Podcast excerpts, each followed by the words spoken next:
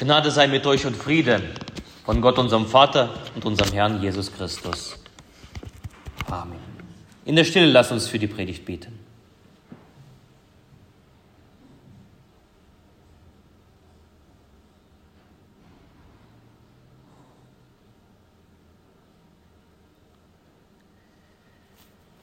Herr, dein Wort ist meines Fußes Leuchte und dein Licht auf meinem Wege. Amen. Ich habe meine Predigt heute genannt, bewusst beten. Die Menschen haben heute, von heute, die Menschen von heute haben erkannt, dass es wichtig ist, sich bewusst zu ernähren. Man versucht so gut wie möglich frische und gesunde Lebensmittel einzukaufen. Man achtet auf deren Nährstoffgehalt und die Zutaten. Man behält den Mineralstoff und den Vitamingehalt im Blick. Für bewusstes Ernähren gibt es nicht nur viel Werbung, sondern auch unzählige Apps, Ratgeber, Zeitschriften, Programme der Krankenkassen oder Rezepte oder was auch immer. Und die Botschaft dahinter, du bist, was du isst. Bewussten Ernährung wird als Teil, also diese bewusste Ernährung wird, wird als Teilstück auf dem Weg zum Glücklichsein verstanden.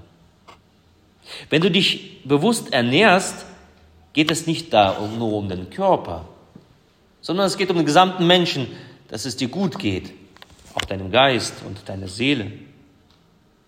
Dabei wird nicht daran gedacht, alle Kalorien zu zählen, denn das macht auch krank, sondern bewusste Ernährung ist ein Lebensstil. Es ist vielmehr so ein Lebenskonzept, welches harmonisch sein möchte, ausgewogen, das Leben in Balance.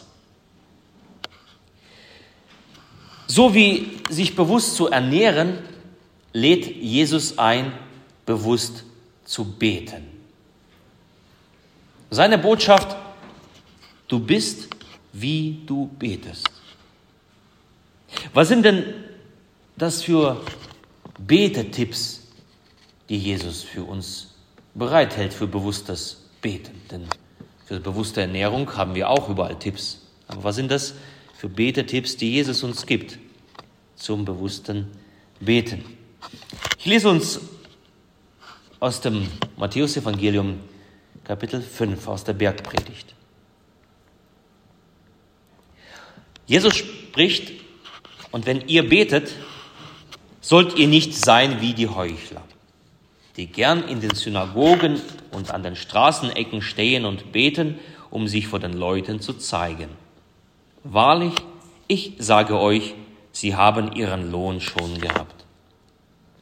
Wenn du aber betest, so geh in dein Kämmerlein und schließ die Tür zu und bete zu deinem Vater, der im Verborgenen ist. Und dein Vater, den das Verborgene sieht, wird dir's vergelten. Und wenn ihr betet, sollt ihr nicht viel plappern wie die Heiden, denn sie meinen, sie werden erhört, wenn sie viele Worte machen. Darum sollt ihr ihnen nicht gleichen. Denn euer Vater weiß, was ihr bedürft, bevor ihr ihn betet. Darum sollt ihr so beten, Vater unser im Himmel, dein Name werde geheiligt, dein Reich komme, dein Wille geschehe, wie im Himmel, so auf Erden. Unser tägliches Brot gib uns heute und vergib uns unsere Schuld, wie auch wir vergeben unseren Schuldigern. Und führe uns nicht in Versuchung, sondern erlöse uns von dem Bösen. Denn dein ist das Reich und die Kraft und die Herrlichkeit in Ewigkeit. Denn wenn ihr den Menschen ihre Verfehlungen vergebt, so wird euch euer himmlischer Vater auch vergeben. Wenn ihr aber den Menschen nicht vergebt, so wird euch euer Vater eure Verfehlungen auch nicht vergeben. Der Herr segne an uns sein Wort. Amen. Das erste Beten ist kein Gang in ein Fastfood-Restaurant sondern es ist wie ein Hineingehen in eine aufgeräumte Speisekammer. Letzte Woche habe ich ja davon erzählt, über den Keller, den wir damals in, in Russland in unserem Haus hatten. Heute erzähle ich euch über eine Speisekammer, die wir in unserem Haus hatten. Eine Speisekammer, da gab es alles, was man brauchte. Mehl, Zucker, Honig, Buchweizen, Hafer und so weiter. Man brauchte etwas, man ging hinein und nahm das. Alles hatte seinen Platz geordnet, man wusste, wo es liegt. Alles eben war sortiert und ordentlich. Besonders zu Beginn der 90er Jahre, 91, 92, 93, brauchte man eine gut sortierte Speisekammer. Als es in den Geschäften gar nichts mehr gab, als nur ein Brot zu kaufen. Und auch darauf konnte man sich nicht immer verlassen, dass es gut war, dass es weich war und überhaupt, dass es Brot überhaupt war. Und so eine gute Speisekammer war damals lebensnotwendig. Wenn du aber betest, so geh in dein Kämmerlein. Das, was Jesus hier mit Kämmerlein meint, ist nichts anderes als eine Kammer, als eine Speisekammer. Zur Zeit Jesu besaßen die Häuser nicht viele Räume. Ein Haus besaß einen großen Raum und in dem hat man alles gemacht. Man hat sich dort drin aufgehalten, man hat dort gegessen und geschlafen. Und dann gab es einen kleinen Raum, der war abschließbar. Die Tür konnte man äh, aufmachen, zumachen. Das war die Speisekammer. Speisekammer war eine der wenigen Räume, die man sich leisten konnte. Sie war kühl, sie war dunkel, schlicht, aber so notwendig. Und nun gebraucht Jesus diese Speisekammer als ein Bild fürs Beten und sagt, Beten ist kein Showgeschäft, ist nicht zu Schau stellen, ist nicht kein, kein Junkfood. Fürs bewusste Beten, sagt Jesus, braucht man einen kühlen, schlichten Raum des Herzens. Zu beten ist nichts anderes, als hineinzugehen in eine Speisekammer. Und dort gibt es alle notwendigen Dinge zu holen, zu erbitten. Und es ist ein persönlicher Gang. Dieser ganze Text, den wir gelesen haben, vielleicht hast du das gemerkt, ist gerichtet an alle Jünger. Wenn ihr betet äh, oder wenn ihr, ihr sollt nicht plappern, darum sollt ihr beten. Aber hier, wo es um die Speisekammer, plötzlich dreht sich diese, dieses ihr zum du. Und da sagt Jesus, wenn du aber betest. Nicht die Gesamtheit ist gemeint, sondern du bist gemeint. Jeder von uns ist gemeint. Man kann nicht aus der Speisekammer seines Nächsten leben. Ich kann nicht in die Speisekammer des, meines Nächsten einbrechen und das holen, was, was man braucht. Natürlich kann man das schon, aber das ist nicht recht. Und so ist es auch beim Gebet. Beim Gebet brauchen wir keine Zuschauer. Wir gehen in unsere persönliche Speisekammer, in das Kämmerlein. Du brauchst selber persönlich diese Kammer, damit deine Seele satt wird. Du brauchst persönliche Zeit mit Gott. Gottesdienstbesuch, Hauskreis oder andere Gruppen und Kreise haben ihre Berechtigung und sind gut und sind wichtig. Aber damit du bewusst beten kannst, ist dein eigener Gang in diese Vorratskammer des Segens notwendig. Um bewusst zu beten, geh in dein Kämmerlein. Das zweite, die zweite Lektion, die Jesus zum bewussten Beten für uns bereithält, lautet, weniger ist mehr. Nicht weniger beten. Paulus lehrt, betet ohne Unterlass. Auch Jesus hat ununterbrochen gebetet. Es ist aber weniger ist mehr. Es ist wie bei einem guten Essen. Die zu viel Zutaten häufig verderben den natürlichen Geschmack. Du kannst dir das teuerste Steak kaufen, es wunderbar anrichten, wunderbar braten und dann schüttest du alles Mögliche auf dieses Steak. Es gibt so bestimmte Leute, die das tun. Und das beste Steak Ketchup, Mayonnaise, Barbecue-Soße und was es nicht alles gibt. Doch der wahre Geschmack des bewussten Essens besteht ja darin, das Stück Fleisch so zu schmecken, wie es natürlich schmeckt. Und wenn sich, wer sich schon äh, einmal länger mit dem bewussten Essen beschäftigt hat, wer das tatsächlich gegessen hat, nicht zu viel Salz, nicht zu viel Pfeffer, sondern genau das rausgeschmeckt hat, was dieses Produkt hat, dann ist es unwahrscheinlich lecker. Plötzlich entdeckst du, dass bestimmte Dinge richtig lecker sind und nicht eben nach Ketchup schmecken.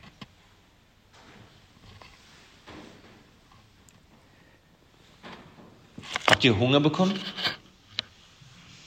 So funktioniert nämlich das Beten. Nicht viel unnütze Worte. Euer Vater, sagt Jesus, weiß, was ihr bedürft, bevor ihr ihn bittet. Hier geht es um unser Herz. Es geht nicht um Worte, es geht um unser Herz. Es geht um die Herzenshaltung. Und das meint Paulus, dass, äh, als, äh, als er sagt, betet ohne Unterlass. Also heißt es nicht ohne Unterlass reden, reden, reden, reden, reden, sondern mein Herz ist bei Gott. Häufig brauchen Herzensanliegen gar keine Worte, nicht mal viele Worte. Ich mag Menschen, mit denen man wunderbar schweigen kann, ohne dass es seltsam oder befremdlich wird. Es gibt so Menschen, mit denen man das tun kann. Man versteht sich, ohne miteinander groß zu reden. Und wie viel mehr ist es schön, mit Gott zu sein, mit seinem Herz, bei, mit, mit meinem Herz bei seinem Herz, ohne viele Worte. Ja, im Schweigen. Bewusst beten heißt, in Gottes Gegenwart zu sein, ohne ihn zuzutexten.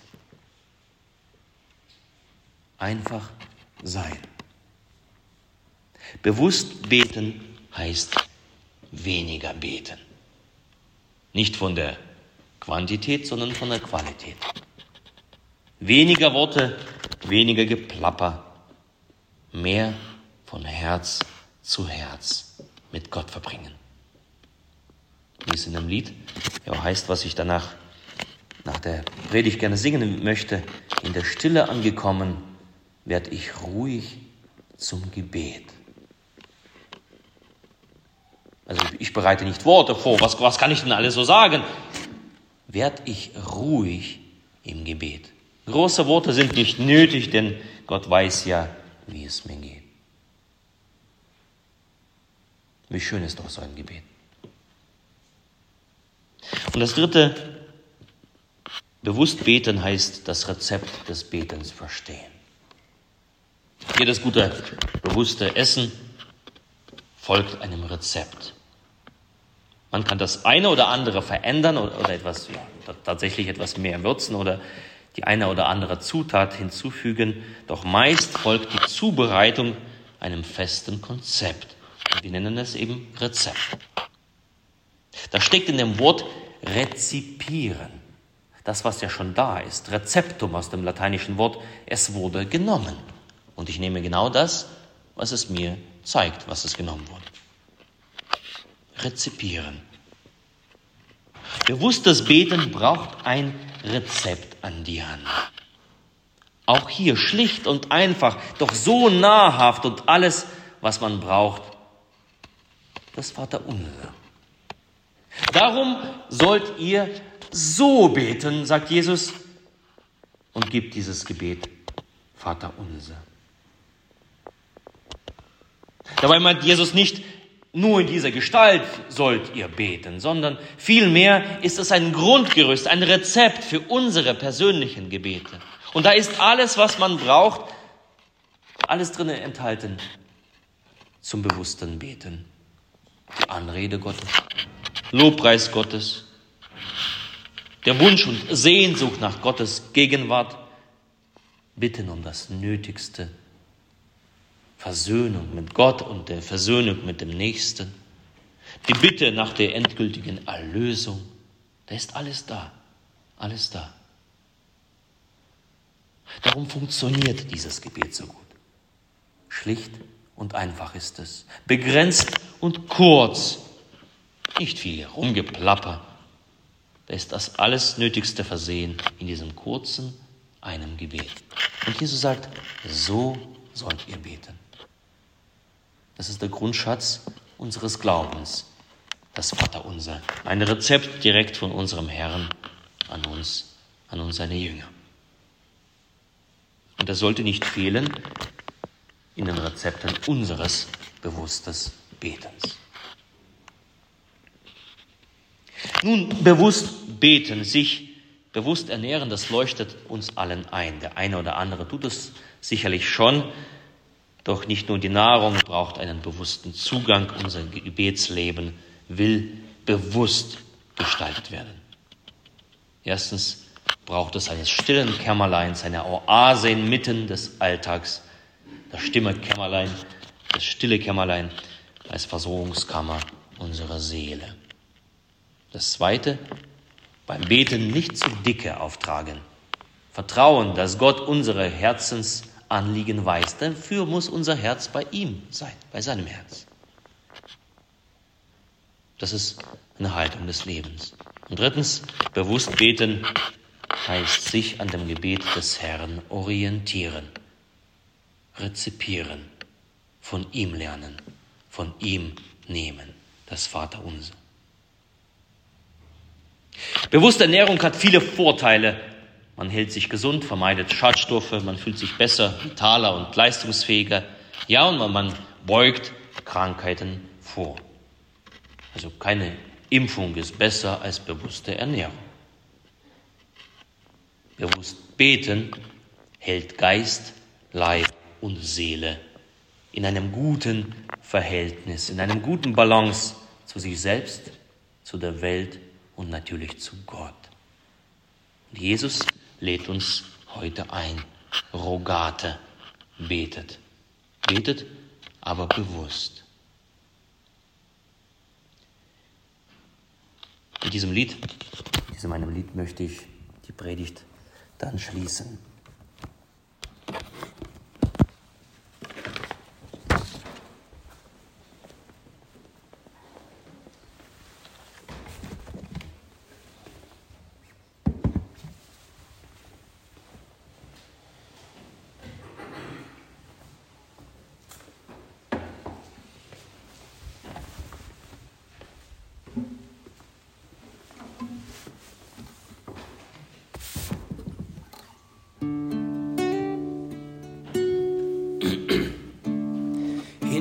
Der Stille angekommen, werd ich ruhig zum Gebet. Große Worte sind nicht nötig, denn Gott weiß ja, wie's mir geht. Danken und loben, bitten und flehen, Zeit mit Gott verbringen, die Welt mit seinen Augen sehen reden, hören, fragen, verstehen, Zeit mit Gott verbringen, die Welt mit offenen Augen sehen. In der Stille angekommen, leg ich meine Masken ab und ich sage Gott ganz ehrlich, was ich auf dem Herzen hab. Danken und loben, bitten und flehen, Zeit mit Gott verbringen, die Welt mit offenen Augen sehen, reden, hören, fragen, verstehen, Zeit mit Gott verbringen, die Welt mit offenen Augen sehen. In der Stille angekommen, schrei ich meine Angst heraus, was mich quält und mir den Mut nimmt, all das schütt ich vor Gott aus.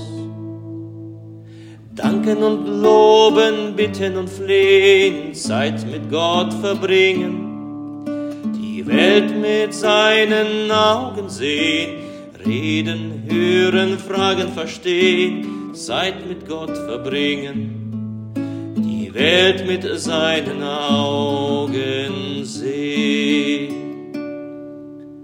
In der Stille angekommen, nehm ich dankbar, was er gibt. Ich darf zu ihm Vater sagen, weil er mich unendlich liebt.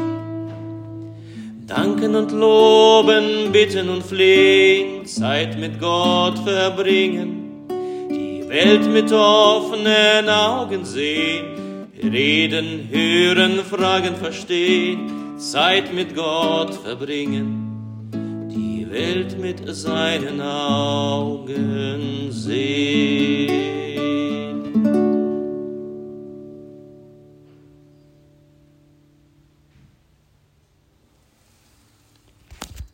Amén.